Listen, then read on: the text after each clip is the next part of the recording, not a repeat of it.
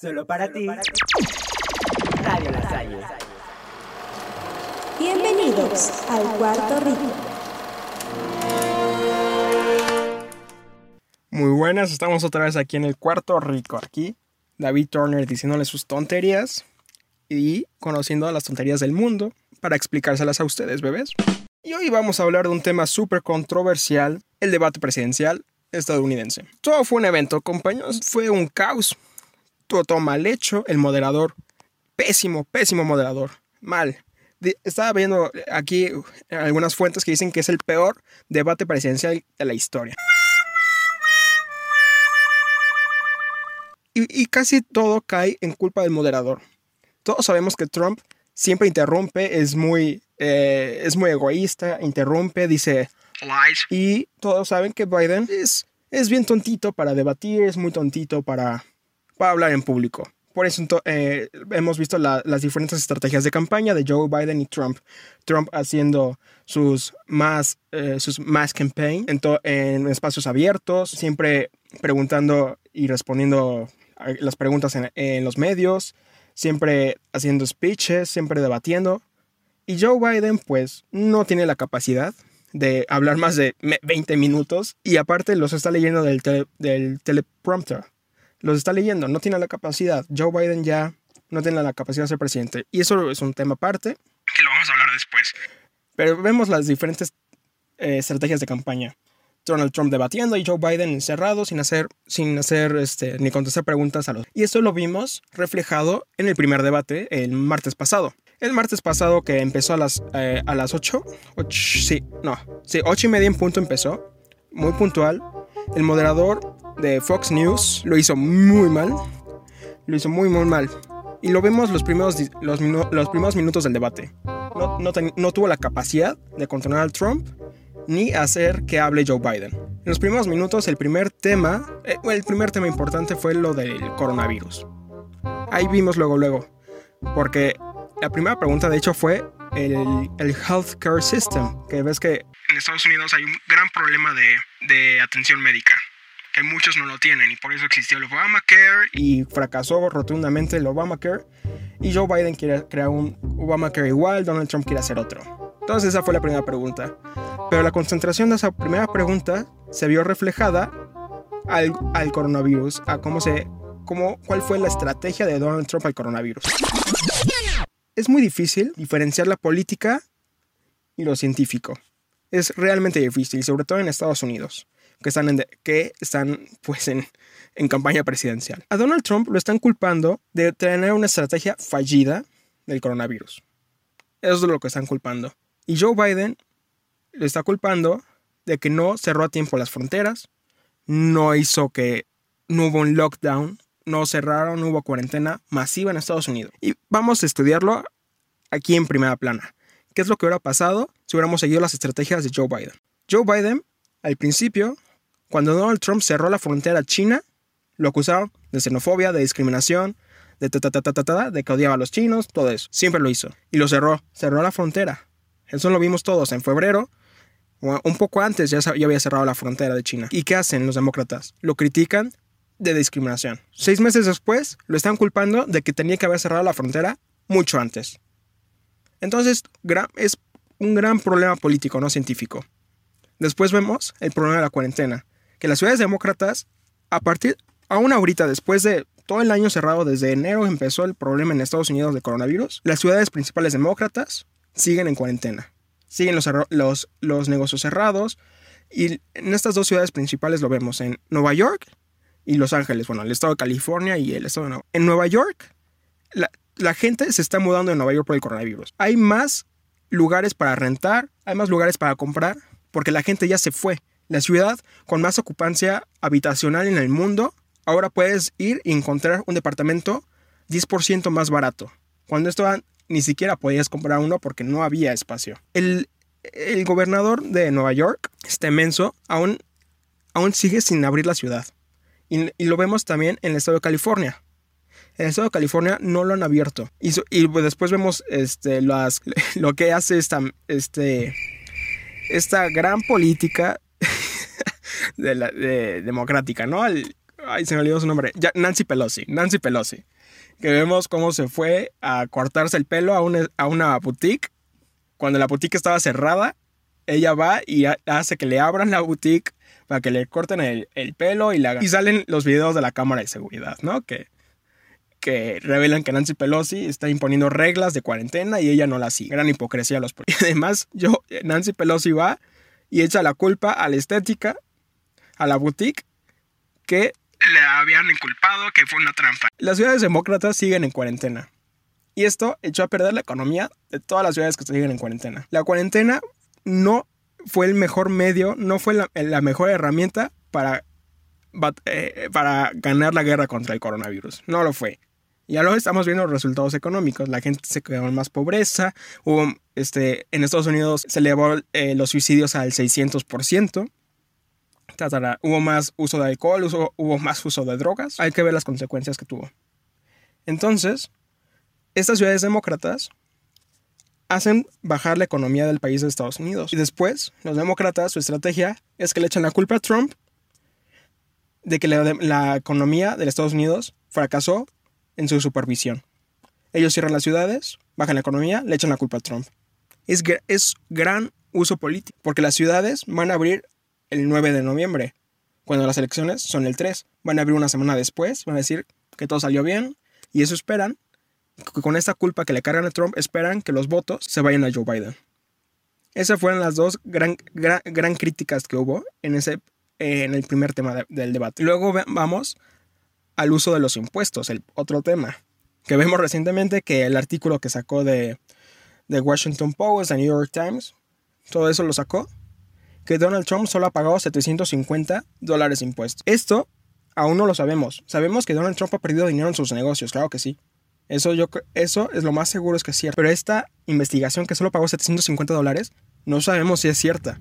Porque Donald Trump personalmente no ha sacado sus impuestos. Entonces lo que vemos es una investigación que no es, no es certera y obviamente esa investigación no es nueva. Ya se había sabido desde el 2016. Solo que la sacan para disminuir el poder de Trump en, en las elecciones. Pero donde realmente destacó el debate fue la, el tema de, la, de los grupos de presión, de Black Lives Matter, de, los, de la supremacía blanca y como vemos eh, la gran violencia que existe actualmente en Estados Unidos. Ese fue el tema más importante del debate, porque es donde Donald Trump y Joe Biden tienen las dos posturas totalmente contrarias, nadie puede apoyar a ninguno de los dos. Black Lives Matter y Antifa, Antifascism, se supone que son contra el antifascismo, vemos cómo estas dos organizaciones están destruyendo las ciudades de Estados Unidos. Vemos como Black Lives Matter y Antifa están destruyendo las ciudades de Estados Unidos.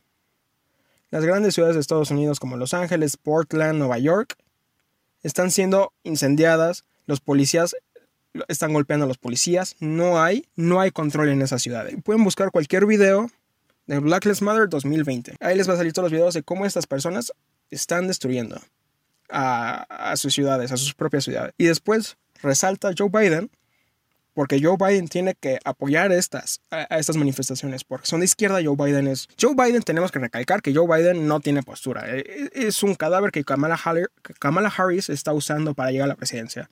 Joe Biden no va, a ser el presidente de Estados Unidos, va a ser Kamala Harris y toda la Cámara de, de, Demócratas. Vemos que Kamala Harris está usando a Joe Biden porque sus, sus principales votantes son de izquierda los republicanos son de derecha, demócratas izquierda. Pero la izquierda se ha radicalizado tanto que estos movimientos antifascistas de Antifa y Black Lives Matter están destruyendo las ciudades por conceptos totalmente imaginables. El racismo, eh, el racismo eh, jerárquico, este, como ah, Donald Trump es un fascista, lo vemos. Eso lo vemos. Y Joe Biden no puede decir que apoya abiertamente estos grupos, pero aún así tampoco los condena. ¿Cómo lo vemos? Esto es una hipocresía del Partido Demócrata. Black Lives Matter, sabemos que todas las donaciones que se va a esa organización se va para las campañas demócratas. Eso no es un secreto, eso lo sabemos. También sabemos que los que, los que crearon la organización de Black Lives Matter son marxistas. Ahí lo dicen, son marxistas que quieren destruir la estructura de Estados Unidos. Pueden estar de acuerdo, pueden estar no de acuerdo, pero pues, sabemos que es un es un grupo destinado a la destrucción de un país. Así lo ven. Después seguimos con Antifa.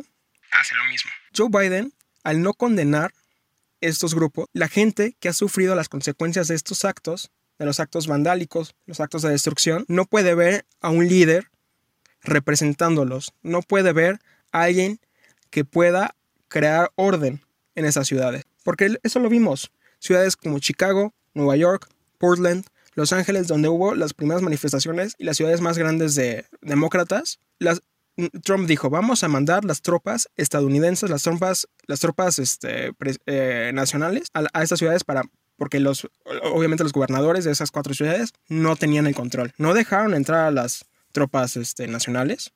No las dejaron. Entonces, al Joe Biden, al no condenar a estos grupos, pierde gran parte de los votantes que quieren control y orden en sus países. Y vemos como Trump va y pone orden, obviamente eh, con policías pegándole a la gente. Porque cuando empiezan a robar tiendas e incendiar coches, se vuelven terroristas, eh, terroristas eh, nacionales. Y después vemos la gran pregunta del moderador, Wallace. Entonces, el Wallace, que no tiene carisma, no tiene control, no tiene autoridad sobre el debate, va y le pregunta a Donald Trump, ¿condenas la supremacía blanca?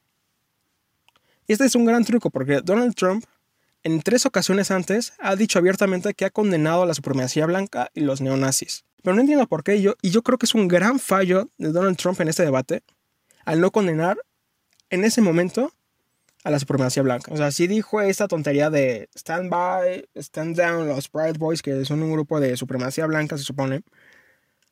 Y al no condenar eso, es el, fallo más grande de Donald Trump, porque los medios empezaron a sacar lo de Donald Trump no pudo condenar la, la, supremacía blanca, cuando hemos visto en tres ocasiones anteriores que públicamente en sus, en sus discursos Donald Trump ha condenado a la supremacía blanca. Y a los neonazis y a todos los de extrema derecha los ha condenado. Pero eso no lo van a reportar, ¿no?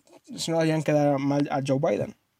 Entonces ese fue el fallo más importante de, de Donald Trump en el debate y que interrumpió 10.000 veces a, a Joe Biden. Luego también un punto importante del debate, un tema, fue el de el calentamiento global. Y también, como decía antes, es muy, muy difícil separar lo políticamente, lo político y lo científico. Es muy, es súper difícil. Y eso eh, hay una práctica que lo explica muy bien.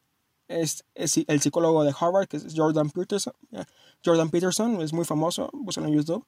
Y él dice, es muy difícil separar estas dos ideas. Porque cuando sacan una investigación científica, siempre los políticos se van a adueñar de algo para aumentar su poder, para ganar las elecciones. Es muy difícil. Entonces le hablan esto a, a, las dos posturas a Joe Biden y a Donald Trump. Entonces primero le preguntan a Joe Biden, ¿qué vas a hacer?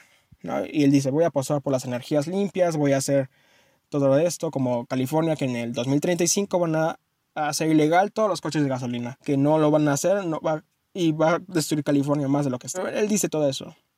Y Donald Trump, ya sabemos su postura. Su postura es que no es que él no crea en el calentamiento global. Él cree que obviamente tenemos que hacer energías limpias, ser más autosustentables, dejar de contaminar. Pero cuando hacemos estos planes, como el Acuerdo de París, que cuesta millones de dólares, pero millones de dólares, la economía no puede aguantar ese tipo de planes sustentables. Lo vemos, este, lo vemos, lo voy a explicar muy rápido, con un ejemplo que se hizo muy famoso, que fue este, el discurso de, de esta niña, Greta, porque sí, es, también la están manipulando. Yo creo, que, yo creo que eso es un abuso infantil lo que le están haciendo a Greta. Pero vemos en su discurso de, How dare you? Y yo, y, va el presidente Vladimir Putin y él, él lo dice. Jamás le han explicado a Greta que es muy difícil, es altamente caro poner las medidas en este año Todavía no hay modo de que se haga un país y esto, esto es muy rápido. ¿Cuánto va a costar un panel solar en una casa de clase media en México? No lo van a poder pagar. Claro, claro, que no lo van a pagar. ¿Cómo es que les vamos a obligar a todos los países a ser autosustentables cuando vamos a dejar a millones en la pobreza? No puedes ir a África y decirles que no usen su coche de gasolina, que compren un Tesla, cuando no pueden pagar un coche Tesla. Es muy difícil. Tenemos que ir nivelando lo que es sustentable y lo que es económico. Y después va y fue este fue un gran caos, ¿no? Lo de los incendios de California que han eh, eh, quemado millones de acres en el bosque de California. Esto no es por el calentamiento global. Esto es por una mala, un, un mal desarrollo, un mal control de lo- del área forestal de California. En Europa vemos como también es una, hay áreas muy boscosas y jamás vemos que se estén incendiando millones de, de árboles. Esto lo dice Donald Trump. Donald Trump dice que estaba hablando con un amigo europeo, no me acuerdo quién era la verdad. Le dice, ¿cómo es que California se incendia cada año si sus árboles son menos flamables que los nuestros en Europa? Y él explica que en Europa tienen un gran control, podan los árboles, quitan las hojas secas, tienen un gran, una gran organización. En California no, no hay dinero para la organización ni para el control forestal. No cortan los árboles para que si se incendia uno, no destruyan todas las casas, no, no quitan las hojas secas. No existe eso. Entonces cuando obviamente, y está increíblemente mal que alguien haga esto, que alguien hace una fogata y la deja abierta, que tiene un cigarro, obviamente se va a incendiar todo el bosque. Pero tenemos que haber, tiene que haber medidas para que esto no ocurra. Esto no es parte del calenta- calentamiento global, esto es por un mal control forestal en Estados Unidos. Y así lo hice. Y claro que es cierto. No podemos, aún en este año no podemos apostarle, todas las, no podemos cambiar la economía por un desarrollo sustentable. No se puede. O, se puede y quieres matar a millones de personas en el mundo. Es, es cada quien. Esos fueron los temas principales eh, en el debate. Y ahora quiero explicar lo que pasó en el debate cómo funcionó, cómo funcionó el debate para cada quien, para Donald Trump y Joe Biden. Como ya, como ya explicamos, vimos a un Donald Trump necio que interrumpía todo el tiempo. Pero también vimos a un Donald Trump que todo se lo tenía prendido en la cabeza. Jamás, no tenía nada, jamás leyó, siempre respondió, lo sabía todo. Porque el hombre tiene capacidad para hacerlo todavía. Para que los que digan que Donald Trump es un retrasado mental. Claro que no. Nadie, ningún un retrasado mental no hubiera llegado a la presidencia de los Estados Unidos sin experiencia política. Entonces vemos un Donald Trump necio, arrogante, es lo que es, y que puso en su lugar a Joe Biden y al moderador. Joe Biden lo vimos como un tipo débil, que se tenía que estar leyendo todo. Vemos que no tiene ideas propias, originales, no tiene un plan para Estados Unidos, no lo tiene. Y después vemos a un moderador incapaz de hacer el trabajo. Wallace no tuvo el trabajo, no tuvo la capacidad de controlar a Trump, nada, no tuvo nada.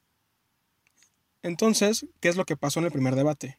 Algunas dicen, algún, eh, los medios como de, de los medios demócratas dicen que eh, Donald, eh, Joe Biden ganó por, por componer la postura y todo eso. Y otros dicen que Donald Trump ganó porque vieron a un Joe Biden muy débil y no tiene capacidad de liderazgo. Hay cada quien. Pero lo que vimos son las capacidades de los dos candidatos. Es lo único que vimos en el debate. Es lo, y además vimos en el debate, ah, o sea, no fue lo único que vimos, además vimos en el debate las posturas morales de cada quien. Y, como lo que hablamos en los grupos de presión. Joe Biden apoya al aborto, apoya al LGBT, todo eso. Cualquiera su postura sea, eso lo vemos. Y Donald Trump obviamente es conservador. Entonces vamos a ver las dos posturas ideológicas en los próximos, en el, eh, próximo, en el próximo presidente de los Estados Unidos. En esta, esta presidencia se va, va a ser el resultado de las ideologías morales y éticas de la población de los Estados Unidos.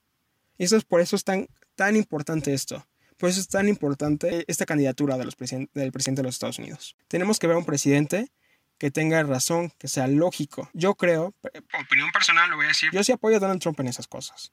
Yo creo que Donald Trump, por males que tenga, le va a hacer un mayor bien al, no solo a Estados Unidos, sino al país, sobre todo a México. Si Trump no hubiera estado en la presidencia, cuando López Obrador mm, invitó a- al expresidente de Sudamérica, que se olvidó su nombre, este es... Y después lo digo, ustedes investiguen, ya saben de quién estoy hablando. Cuando lo invitó, Donald Trump luego, luego dijo, no, se me va. Es, ese es un, es, es un criminal político. Por muy presidente que haya sido, lo, ven, lo vienes a México, te lo, lo sacas. Así hizo. Vino el secretario de Seguridad estadounidense y sacó a... Ay, se me olvidó su nombre. Y también tiene una gran postura Donald Trump anti-China. Que es... China va a ser el próximo, el daño más importante de, la, de este siglo. Bi- este, China tiene una gran disciplina, pero tiene un gran problema que es la postura moral de China. ¿no? que tiene a estos, este, que tiene estos campos de concentración musulmanes, que tienen una gran presión sobre la sociedad, no tienen free speech, no tienen nada. Es el gobierno nada. Y si no nos ponemos listos, si Estados Unidos no se pone listo, si ni Europa se pone lista, que Europa ya está teniendo una postura también anti-China. Pero Donald Trump es lo que ha demostrado, ¿no? Que es anti-China, siempre, como le echa la culpa al coronavirus que fue chino. Claro que sí, ¿no? O sea, posiblemente salió de un laboratorio que también tiene la culpa China, pero si salió del maldito murciélago, también tiene la culpa China por no tener unas medidas sanitarias eh, buenas, ¿no? O sea, si hubiéramos tenido una, si China hubiera tenido una buena, una buena estructura médica, no hubiera pasado esto, la verdad. entonces la culpa la tiene China, claro que sí. Pero nadie más le echó la culpa a China, ni los medios le echado le echado la culpa a China. Y vemos estas ideologías, ¿no? Como Disney, tuvo un gran problema Disney al filmar Mulan. Y, y no sé si vieron todas las posturas ante Boycott Mulan, no querían pagar la película de Mulan por verla. ¿Por qué? Porque Disney va y dice que está en contra de Donald Trump porque es un fascista, porque tal, tal, para, para, para. Pero va Disney y filma en China al lado de un campo de concentración musulmán en China. Esto es lo que le va a hacer ganar la presidencia de Trump. Todos los que están en contra de esto, todos los que ven cómo es que Joe Biden no va a hacer nada en contra de China, no lo va a hacer va a ser muy pasivo. Cuando vemos que Joe Biden no va a hacer nada en contra de toda la, todos los daños que representa China en los próximos 100 años, por eso va a ganar Donald Trump las elecciones. Aunque lo pongan hasta abajo, siempre lo han puesto hasta abajo. Y no importa que no gane el voto popular, cuando gane la, casa electoral, que ya, explicamos eso en otro podcast, cómo funciona eh, la, la casa electoral, tenemos que ver que Donald Trump haga una lucha y, concentre todos sus esfuerzos en contra de China, en contra de sus ideologías de China. ¿Por qué? Porque la, sociedad occidental está cayendo por culpa de tolerancia. Entonces, por eso es que Donald Trump es lo mejor que podemos esperar en las próximas, en las próximas eh, elecciones eh, estadounidenses. Joe Biden tal vez esté en contra de eso, pero Kamala Harris, que, que lo está manipulando, no, no lo va a hacer. Y tenemos que ver ese daño. Los estadounidenses tenemos que, ver, tenemos que esperar de ellos a que vean cómo es el Partido Demócrata en ese momento. El Partido Demócrata hace 60 años con Kennedy no era de esta manera. La, la, eh, la izquierda se ha radicalizado mucho. Tenemos que volverla a poner en medio y hacer que la, la, derecha y la izquierda vayan en el mismo ritmo para que, ningún, para que apoyen, para que apoyen a, a los ricos y a los pobres por igual. Esperemos que los estadounidenses vean eso. Y esperemos que escojan al mejor candidato para las próximas elecciones presidenciales. Bueno, nos vemos. Yo fui David Turner y los esperamos el próximo lunes. Solo para ti. Radio